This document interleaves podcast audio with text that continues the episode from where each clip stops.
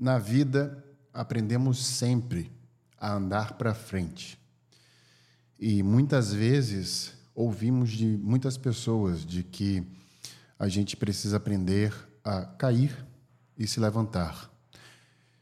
Se a gente parar para imaginar como nós somos ensinados a viver, o desenho seria uma linha.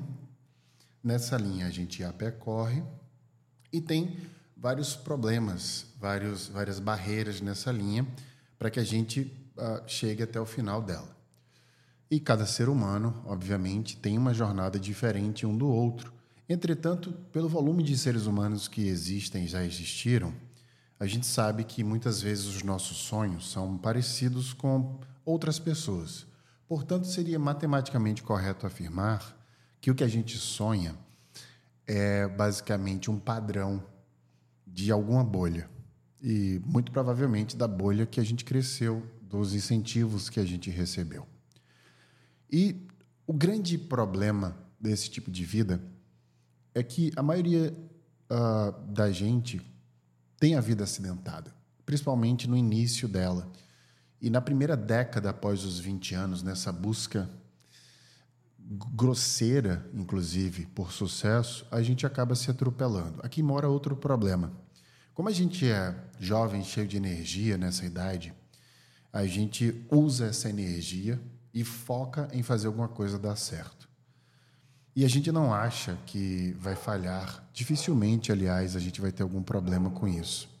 O problema disso é que quando a gente vai adquirindo alguns anos, a gente vai começando a sentir, isso não tem a ver necessariamente com velhice, o peso dessas escolhas que a gente fez, que não necessariamente a gente se preparou para poder enfrentar. E aí, quando a gente sente esse peso, e pode ser com 25, 26, 35, 40 anos ou até mais, a gente acha que não é capaz. A gente se sente perdido, a gente não sabe o que fez de errado, e muitas vezes a gente olha para o nosso passado e entende que as escolhas que a gente fez não necessariamente tinham a ver com quem a gente é. Eu já mentorei pessoas, por exemplo, extremamente financeiramente e profissionalmente muito bem-sucedidas e pessoalmente também. Uh, um caso específico me chamou muito a atenção. Uma pessoa que desmaiava e não sabia o porquê e fez uma bateria de exame, baterias de exames, na verdade, exaustivas. Inclusive saiu do estado para poder buscar outros profissionais. Não acharam nada. A suspeita é de que essa pessoa esteja tão estressada com o trabalho que tem, tão exausta daquilo que escolheu fazer, que o nível de cortisol fica tão alto e naquele pico ela tem possivelmente uma agorafobia, por exemplo, e desmaia. Veja, a gente se acha tão forte muitas vezes e acha que essas coisas não vão acontecer conosco, mas elas já estão acontecendo de alguma forma. Isso me faz lembrar de um conceito médico uh, sobre, por exemplo, a convulsão, que ela pode ser aqueles espasmos físicos fortes que fazem com que as pessoas se contraiam e os olhos delas se revirem, ou simplesmente um olho piscando que você nem percebe. É tão sutil, tão leve, que teu cérebro está fazendo de tudo para poder combater aquilo, que ela não se expande, não vira a convulsão que a gente conhece de se debater no chão com todas as suas musculaturas contraídas. Essa analogia que eu acabo de fazer serve para a nossa vida também. Às vezes as coisas já estão acontecendo, mas elas são tão pequenas e imperceptíveis que a gente não consegue pará-las. E quando a gente nota que elas existem, elas já estão muito maiores do que a gente pode controlar. É por isso que no No Brain Again Cast de hoje, a gente vai falar sobre a sutil diferença de uma preposição. Porque nós somos ensinados a fazer coisas por nós mesmos. Você foi ensinado a fazer coisas por você e eu por mim. Nessa mesma linha, nessa mesma jornada. A gente trabalha por nós, para poder pagarmos as contas. A gente vai ao médico para poder uh, cuidar da nossa saúde. E a gente vai fazendo essas coisas por nós, pela nossa saúde, pela nossa vontade, desejo, pelos nossos deveres. Tudo por nós. Mas esse por tem um quê de sobrevivência, de fazer por dever, por desejo, por obrigação, por exemplo. A minha proposta é que a partir de agora você comece a fazer as coisas para você. E se você não notar a diferença sutil entre as duas preposições, e que eu estou me utilizando, aliás, da licença poética de utilizá-las aqui como uma analogia para você refletir, eu quero que você pause este episódio agora e faça uma anotação de todas as coisas que você faz para você, não por você. Qual que é a diferença? A diferença é que por você são todas as coisas que você já foi ensinado a fazer para persuadir um objetivo, para persuadir uma carreira ou para persuadir qualquer coisa que não necessariamente tem a ver com a sua existência para você são as coisas que têm a ver com a palavra mágica deste episódio: autocuidado.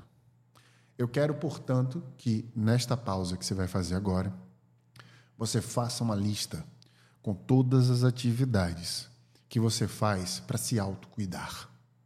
Pode pausar agora e escrever, porque a partir de agora eu vou te falar sobre como você pode enxergar essa lista e o fato de você ter dificuldade de anotar significa duas coisas: que você não sabe o que é autocuidado e você não faz nada por você mesmo. Aliás, para você mesmo. Agora eu vou te explicar o que você poderia adicionar a essa lista. Autocuidado é você acordar e se perguntar como você está se sentindo, como você quer que o seu dia termine, quais são as coisas que você vai fazer única e exclusivamente para você. Está aí a explicação da preposição. Não é por outra pessoa ou por um motivo maior. É para você. No âmbito da sua própria existência. Você cuida da sua pele, do seu intestino, você cuida da sua, sua saúde bucal, por exemplo, você cuida dos cheiros que você sente na sua casa, você cuida de um almoço que você gosta de ter ou está tudo no automático? ou a sua pele está coçando, cinza, ou talvez até cortada de alguma forma que você talvez nem perceba. Como está a sua garganta, a sua corda vocal, por exemplo? Como está a sua vontade de enfrentar aquele dia? Como está a sua força, a força dos seus braços, das suas pernas, dos seus joelhos? Quantas vezes por dia você presta atenção em você sem ter dor em alguma região? Ou você é o tipo de pessoa que espera doer para que você seja alertado pelo teu próprio cérebro de que tem algo de errado de alguma forma naquela parte do teu corpo. A propósito, por falar em corpo, o que você faz para a sua mente? Você lê? Você escolheu livros que te fascinam, te levam para um lugar diferente? Você pratica esportes para melhorar o teu físico e aí sim melhorar a tua mente, a qualidade dos teus pensamentos, principalmente. Você pensa sobre os seus pensamentos? Você pensa como você quer se sentir hoje ou amanhã, ou o que está te incomodando e como resolver esse problema de uma maneira que você se sinta melhor? Você se desprende de coisas que você sabe que não vão mudar? Você tenta ser menos controladora ou controlador e tenta se colocar na posição de influenciador? da própria vida ou você realmente acha que alguém tem controle sobre alguma coisa nesse planeta?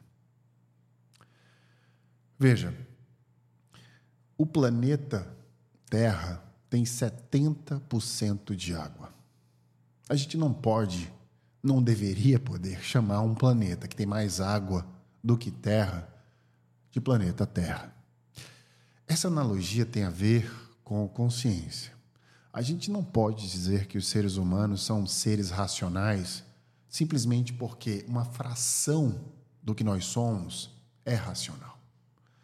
Nós somos muito mais, imensamente mais, irracionais.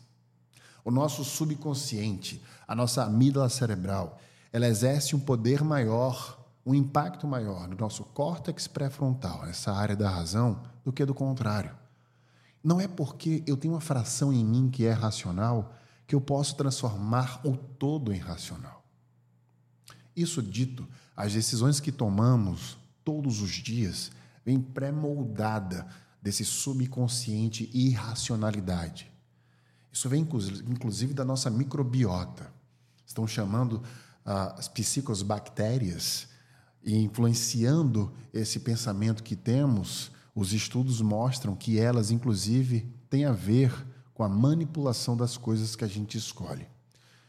Porque ela modifica o que a gente sente, sobre o que a gente come, por exemplo, sobre as coisas que a gente pensa, a qualidade desses pensamentos.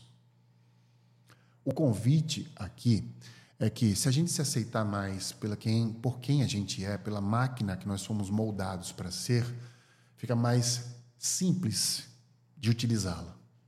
É como se a gente arrumasse a casa antes de receber uma visita ou checasse os pneus dos carros antes de fazer uma viagem. É como se a gente limpasse a piscina antes de entrar nela, ou mesmo lavasse os pratos antes de reutilizá-los para comer. Por que, que a gente não faz isso com o nosso corpo e com a nossa mente? Por que, que a gente acha que andar para trás é errado e subir para cima é pleonasmo? Se a gente poderia, por exemplo, crescer em outras direções, principalmente a direção contrária. As pessoas que eu já dei mentoria e que eu fiz voltar no passado e refazer uma coisa que elas gostavam, eu não consigo mais contar. Porque são tantas que se reencontram nesse passado.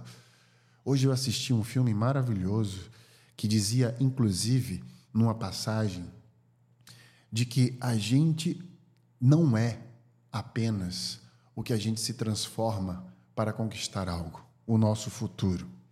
A gente é um combinado de coisas, a história que a gente constrói é um combinado de escolhas que a gente fez para viver o nosso presente, como se a nossa história tivesse nos moldado para que a gente se formasse o que a gente é hoje. Esse pensamento me faz devanear, inclusive, sobre essas mesmas preposições que eu trouxe para você. Porque todas as vezes que eu acordo e pergunto o que é que eu vou fazer hoje para mim mesmo, eu tenho certeza que aquele dia vai ter um pedaço de mim. E quanto mais eu faço isso, mais aquele dia me pertence. Porque se tem uma coisa que o meu pensamento me levou a crer e que mudou completamente a minha vida, é que felicidade e egoísmo são temperos do mesmo prato.